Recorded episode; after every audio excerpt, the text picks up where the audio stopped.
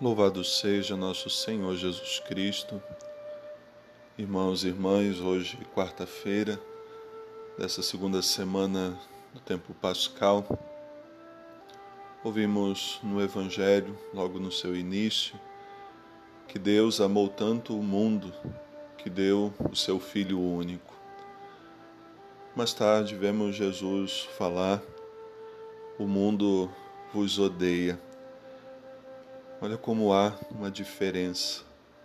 Deus ama o mundo e dá ao mundo um presente. Ele dá o seu próprio filho. E dá o seu filho para quê? Diz o evangelista, não para condenar o mundo, mas para que o mundo seja salvo por ele.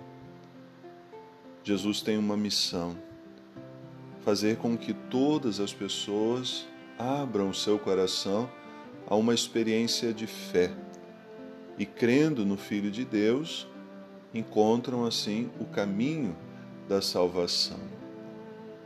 Jesus é nos apresentado hoje como luz, dizendo: A luz veio para o mundo, mas o mundo não quis conhecer a luz. Esse mundo que preferiu viver nas trevas, as trevas do erro, as trevas do pecado um mundo movido por aquele que se torna o inimigo de Deus, o príncipe deste mundo, como vai dizer Jesus. Aquele que de tantas formas tenta seduzir as pessoas para dizer que o mundo é muito mais agradável do que a proposta de Jesus, a proposta do reino, aquilo que ele tem a realizar na vida do seu povo quando celebramos o Natal, lemos o Evangelho dizendo: aquele que nasceu é a luz para um mundo que andava nas trevas. Quando celebramos agora a Páscoa, no Sábado Santo, iniciamos a nossa celebração numa penumbra para que todo aquele espaço, assim como o nosso coração, pudesse se iluminar com a luz de Cristo, a partir do fogo que foi abençoado, esse Cristo luz que ilumina e que aquece a vida de cada um de nós.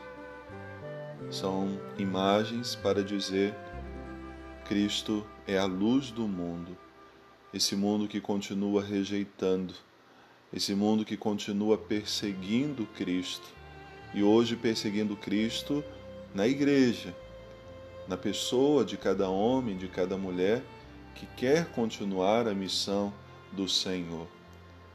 Como na primeira leitura da liturgia de hoje, tirada dos Atos dos Apóstolos, aqueles discípulos que haviam sido presos foram libertados pelo poder de Deus, através dos anjos que foram e abriram as portas e tiraram os apóstolos de lá e pediram ou melhor, deram uma ordem: voltem para o templo para pregar a boa nova, para anunciar Jesus Cristo, para falar do ressuscitado. E aquilo assusta as autoridades, porque achavam que estavam lá bem seguros na cadeia aqueles que eles queriam silenciar, mas Deus havia libertado. A igreja hoje meus irmãos e minhas irmãs, continua sendo perseguida, continua sendo muitas vezes silenciada ou estão tentando silenciar a igreja, mas nós precisamos levantar a nossa voz.